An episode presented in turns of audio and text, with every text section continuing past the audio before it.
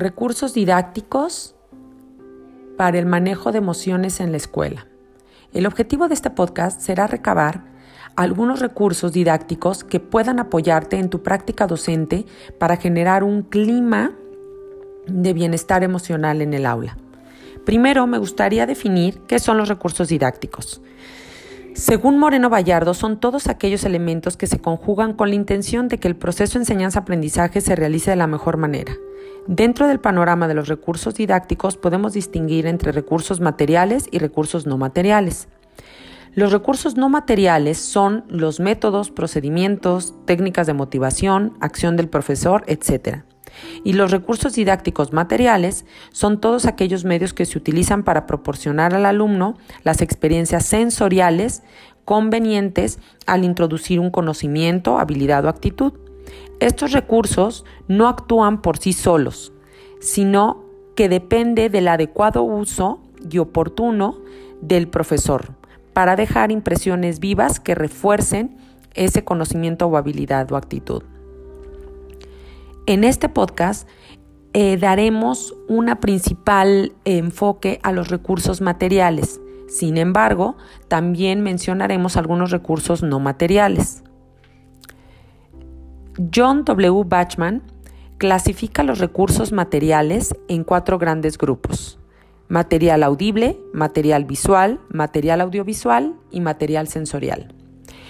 Estos cuatro grupos los iré desmenuzando en recursos concretos y variaciones que podemos utilizar para estimular la inteligencia emocional en el aula. Comenzaremos con el material audible. El material audible tiene como objetivo proporcionar estímulos de tipo auditivo al alumno. Contamos con eh, algunas ventajas. Estas ventajas son a través del sonido, que podemos apreciar con el sentido del oído. ¿Qué podemos apreciar? Podemos apreciar la belleza musical, valorar el lenguaje como un medio de comunicación, descubrir rasgos de una personalidad según la voz, estimular nuestra imaginación. Podemos también concentrarnos en el mensaje que nos pretenden comunicar.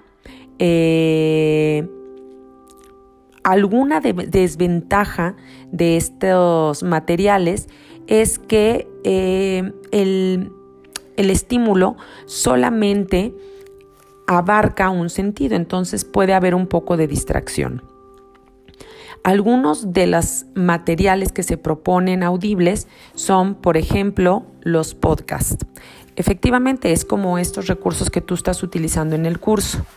El podcast puede ayudar a que el alumno pueda identificar eh, ciertos tonos de voz, pueda imaginar, eh, pueda pausar el contenido para poder darle una mayor reflexión y cuando nosotros damos la oportunidad de que ellos generen este tipo de material, puede ser un medio de expresión mucho más fácil para algunos alumnos que tienen una personalidad más introvertida o que son un poco más tímidos.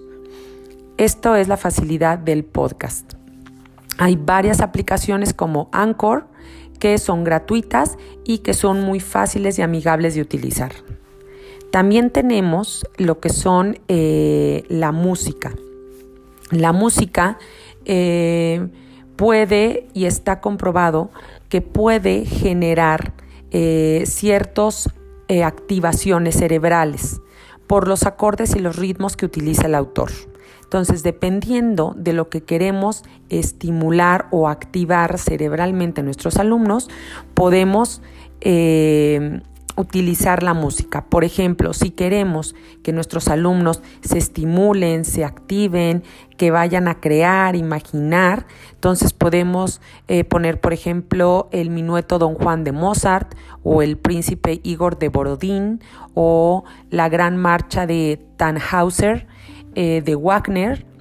Y si, por ejemplo, queremos relajar, si queremos equilibrar, integrar cerebralmente a nuestros alumnos, podemos eh, podemos poner Beethoven, el minueto de Beethoven, podemos poner el Schubert, la Sinfonía Inacabada, Ave María, Vivaldi, concierto para oboe, eh, Mozart, concierto número 3 para violín, eh, Chopin, Tristeza, eh, Wagner, el preludio de Parsifal, son algunos de los ejemplos que pueden ayudarte a mantener en armonía o el clima necesario para generar un ambiente eh, de trabajo y de aprendizaje. Estas son las dos opciones eh, que puedo eh, darte. También existen dos elementos que están ahorita tomando mucho auge, que es el audiolibro, la narración y los cuentos, las historias pueden ayudar a que el alumno se siente identificado y algunos de ellos que son de un canal de aprendizaje auditivo pueden tomar el mensaje emocional mejor de un audiolibro o de una audionovela. Están varias aplicaciones, unas con costos y otras sin costo, como eh, Storytelling, es un, es, puedes pagar una mensualidad que puede darte diferentes autores. Esto es por parte del material auditivo o audible. Ahora vamos con el material visual no proyectado. Esto es muy importante mencionarlo. El material visual, tenemos el material visual no proyectado y el material visual eh, proyectado. Material visual no proyectado. Los materiales visuales no proyectados forman el grupo de recursos más usados como auxiliares en el proceso de aprendizaje. Eh, presentan algunas ventajas, como por ejemplo, pueden ser construidos como respuesta a un propósito determinado, eh, enfocan directamente al aspecto que tú quieres resaltar. Entre los materiales visuales no proyectados estamos hablando de eh, material impreso, el pizarrón, ilustraciones, carteles, infografías, gráficas, mapas mentales, material tridimensional, material de experimentación. Esto eh, también incluye los libros, las revistas, periódicos. Todos estos nos pueden ayudar a contextualizar la inteligencia emocional, a que ellos puedan tener un elemento visual que asociar con las emociones o que puedan utilizar esos, esos elementos para generar un pensamiento crítico, para eh, hacer o traer una experiencia real, convertirla en una situación didáctica. ¿Qué pasaría si tú estuvieras en esta situación? ¿Cómo reaccionarías? ¿De qué forma lo solucionaríamos? ¿Qué, qué sientes? ¿Qué se te viene a la mente? ¿Cómo podríamos eh, resolver o hacer que te sientas mejor?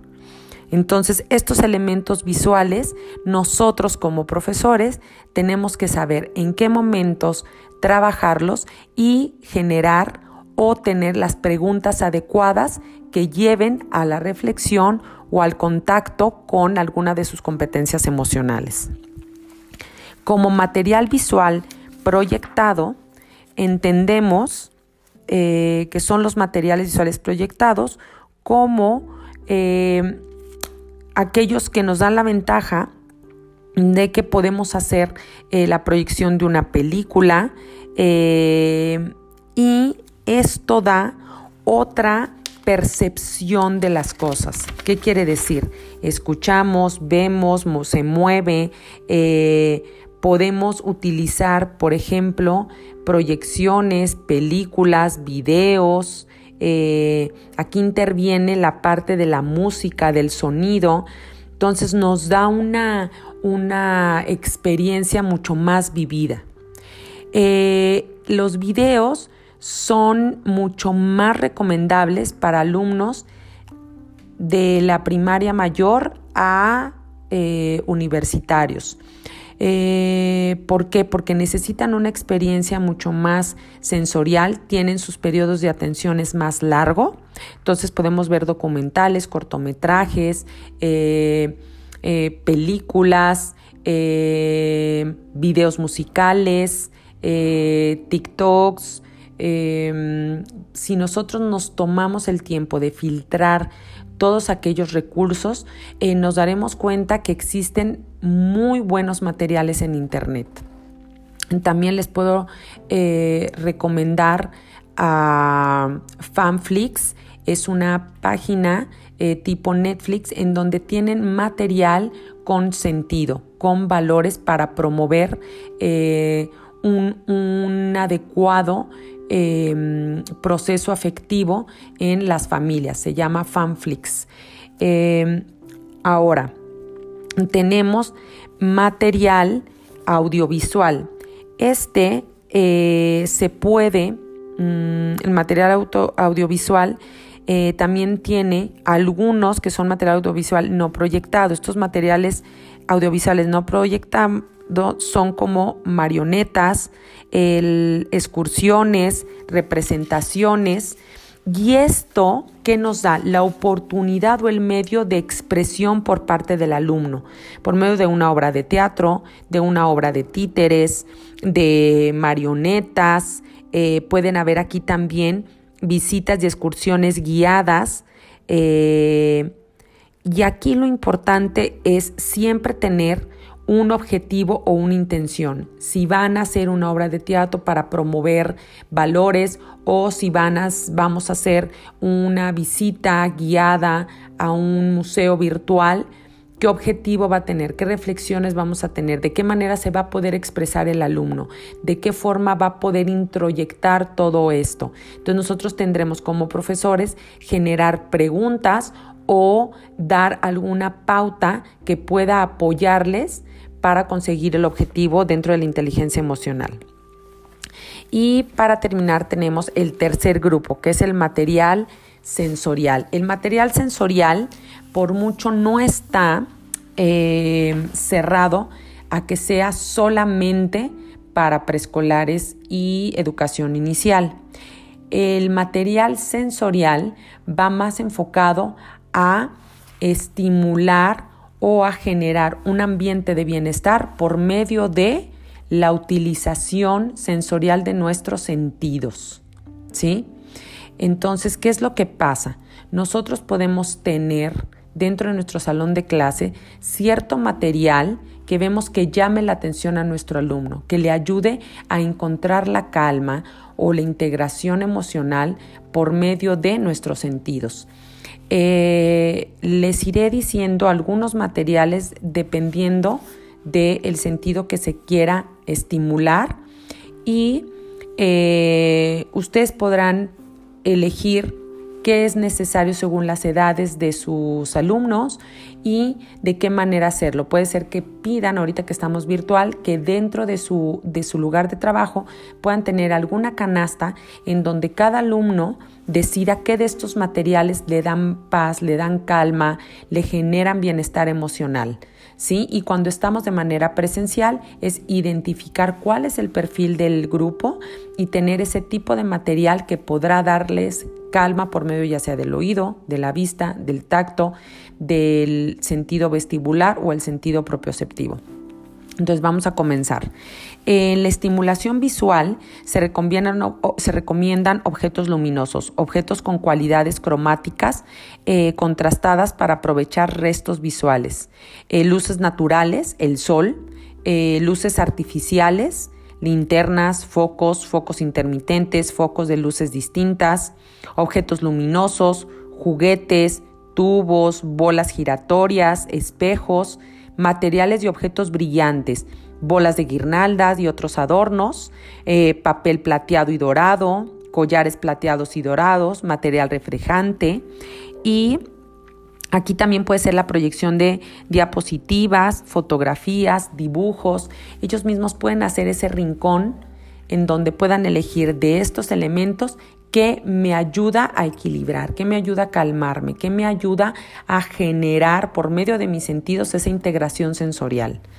Ahora, en la estimulación táctil, pueden haber materiales de distintas y contrastadas características, es decir, suaves y ásperas, eh, materiales de formas y texturas que permitan su manipulación, aquellas personas que pueden eh, eh, sentir cierta como calma o paz por medio de tocar ciertas texturas.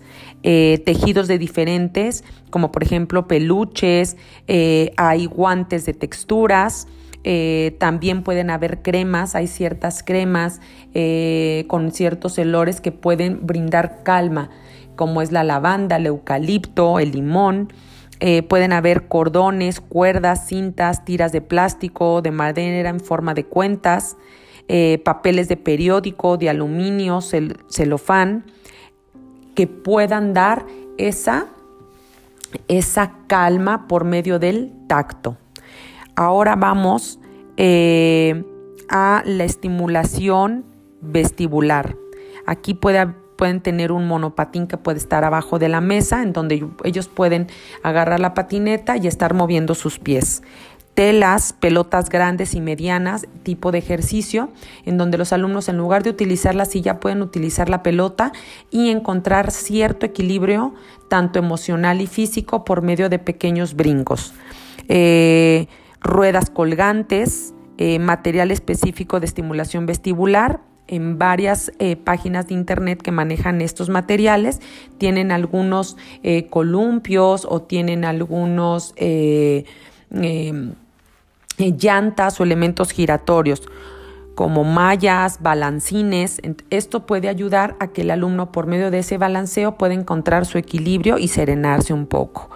Eh, estimulación propioceptiva. Eh, puede haber aparatos eléctricos de esos como que son de masaje, juguetes vibratorios, globos, instrumentos musicales, estimulación con, con altavoces como los graves acentuados, juguetes vibratorios, aparatos eléctricos de masaje. Esto puede ayudar a que por medio de esos de eh, aparatos puedan encontrar estabilidad también. Y luego tenemos la estimulación auditiva, objetos y materiales sonoros que puedan producir ciertos eh, sonidos que activen ciertas partes del cerebro y nos den tranquilidad como por ejemplo eh, cuando cae el metal, plástico duro, madera, eh, sonido de cascada, eh, coches de luces y sonido, cajas de música, tarjetas de felicitación, juguetes con efectos sonoros y luminosos. también se puede utilizar la música como les platiqué previamente antes de cualquier actividad, durante la actividad o al finalizar la actividad. Pueden haber, por ejemplo, eh, algunos mm, objetos distintos que vayamos cambiando en esa caja.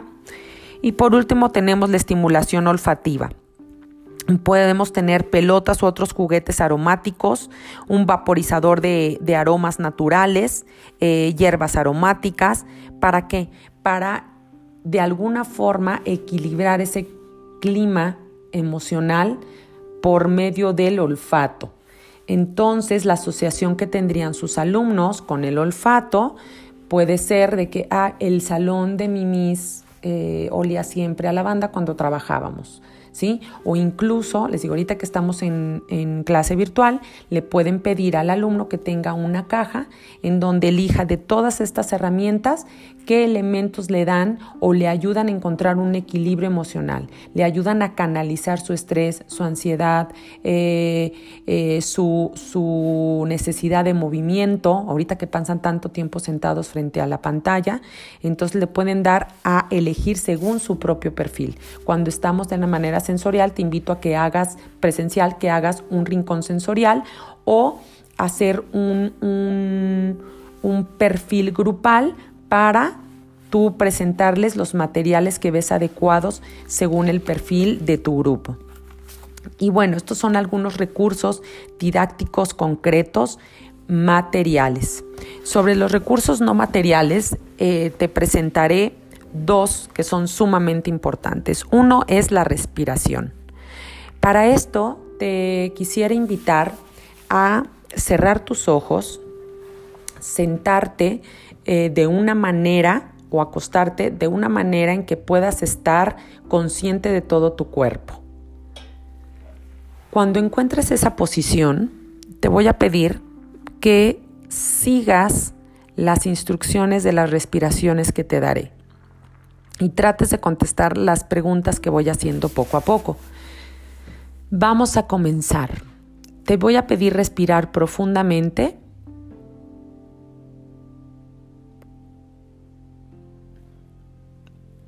Muy bien. Comienza a sentir cada parte de tu cuerpo. Tu cabello, tu cara, tus hombros, tu cuello, tu pecho, tus brazos, tu muñeca, tus dedos, tu torso.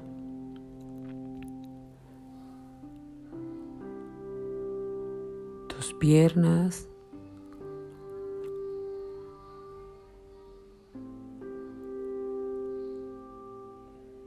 tus pies,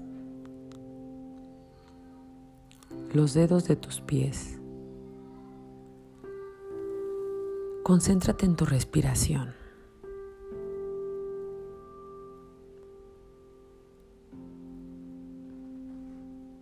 Ahora vas a respirar de la siguiente manera. Esta es la respiración número uno. Vas a inhalar por nariz y exhalar por la boca. Inhalo uno, exhalo dos. Lo vuelvo a hacer, inhalo uno, exhalo dos. Lo vuelvo a hacer otra tercera vez, inhalo uno exhalo dos y ahora pienso y reflexiono. ¿Cómo me sentí con esta respiración? ¿Me gustó o no me gustó?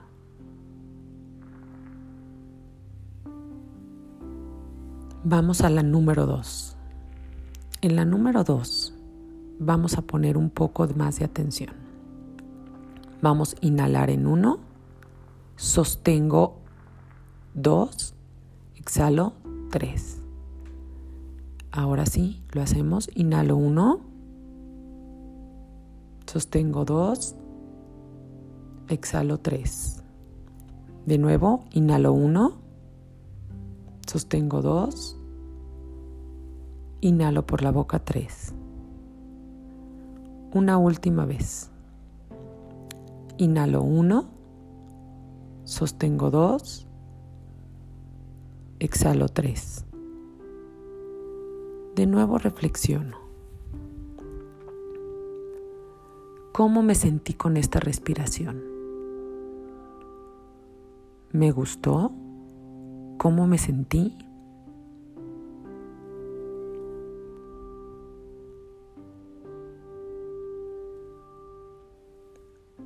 Ahora vamos con la número 3. Voy a inhalar 1, sostengo 2, exhalo 3, sostengo 4 y vuelvo a inhalar 1, sostengo 2, exhalo 3, sostengo 4. Comenzamos. Inhalo 1, sostengo 2, exhalo 3, sostengo 4.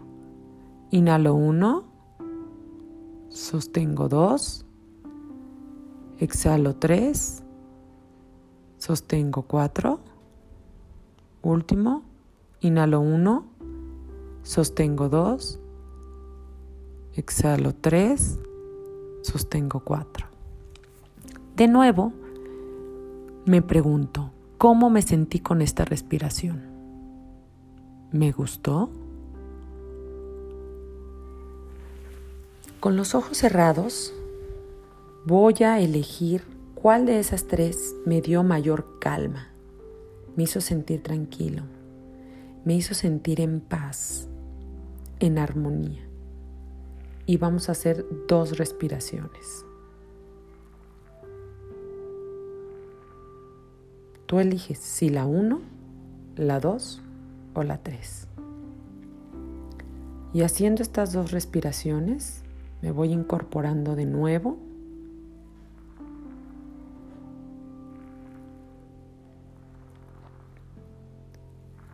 El objetivo fundamental de este ejercicio es hacer conciencia de mi cuerpo, de mi respiración y de lo que puedo hacer con ella. Alguna de las tres puede ser que te haya gustado más, alguna que te haya generado ansiedad, alguna que a lo mejor hasta te haya mareado, una que a lo mejor no hayas podido hacer y está bien. Lo importante es identificar cuál sí te ayudó, cuál te generó bienestar, para que entonces puedas ponerlo en práctica cada vez que lo necesites.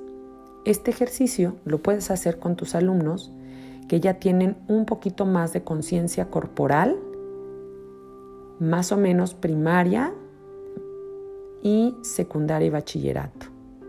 Les ayudará en un momento de calma a hacer conciencia de qué es su cuerpo y qué es la respiración y cómo puedo manejar la respiración para yo ser mi propio generador de regulación. Otro segundo elemento que me gustaría compartirte es la gimnasia cerebral. La gimnasia cerebral es un elemento fundamental en el cual por medio de movimientos y activaciones físicas podremos generar activaciones entre los dos hemisferios y entre, entre los dos hemisferios y entre el cerebro superior e inferior. De esta forma podemos generar eh, un aprendizaje, una atención, una conciencia y un manejo de emociones mucho más rápida. Estos ejercicios de gimnasia cerebral los puedes encontrar en el libro de Luz María Ibarra, eh, Gimnasia Cerebral. Tiene varias opciones de ejercicios en donde te da las instrucciones precisas y te dice qué beneficios tiene y qué parte del cerebro estás estimulando. Ahorita yo te daré dos ejemplos. El primero, te voy a pedir sentarte de una manera cómoda o acostarte y vas a seguir mis instrucciones. Te voy a pedir que vayas a tensar y apretar todo tu cuerpo, la mandíbula, cerrar tus manos en puño, bloquear y apretar todo tu cuerpo. Adelante. Fuerte, lo más fuerte que puedas. Aprieta, tensa. Nos quedamos ahí dos segundos. Ahora distensa. Relaja todo lo más que puedas. Tu cuello, no importa si te desvaneces.